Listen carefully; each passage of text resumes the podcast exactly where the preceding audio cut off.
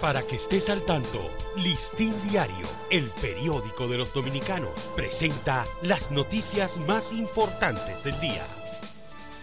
Buen día, comienza el fin de semana. Hoy es el viernes 27 de octubre de 2023.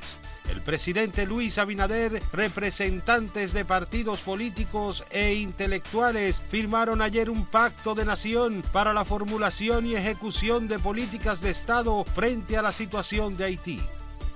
Dos jueces de la Suprema Corte de Justicia aspiran a ser designados en el Tribunal Constitucional en el proceso que realiza el Consejo Nacional de la Magistratura para sustituir a cinco magistrados del alto tribunal que concluyeron su periodo de 12 años.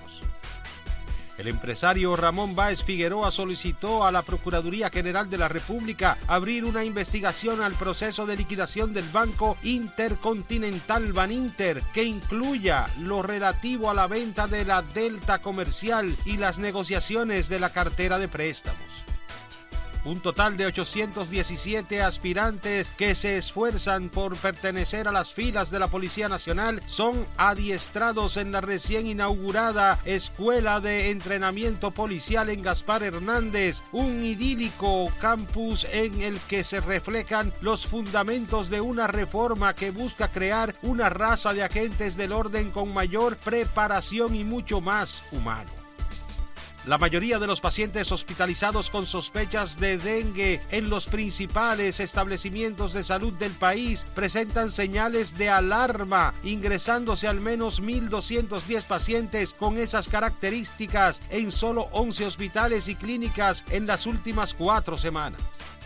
Ayer fue otro día en el que el Hospital Pediátrico Hugo Mendoza amaneció a su máxima capacidad. Ya lleva dos meses así a causa de la gran cantidad de niños, niñas y adolescentes afectadas por el dengue.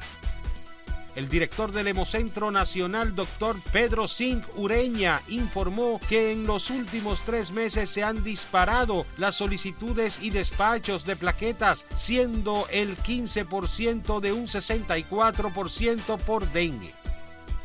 La dirección del Hospital Universitario Docente Traumatológico, Dr. Ney Arias Lora, mostró preocupación por la cantidad de víctimas mortales y pacientes con trauma a causa de accidentes de tránsito en el país. Para ampliar esta y otras noticias, acceda a listindiario.com.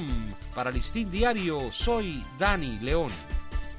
Para que estés al tanto, Listín Diario, el periódico de los dominicanos, presentó las noticias más importantes del día.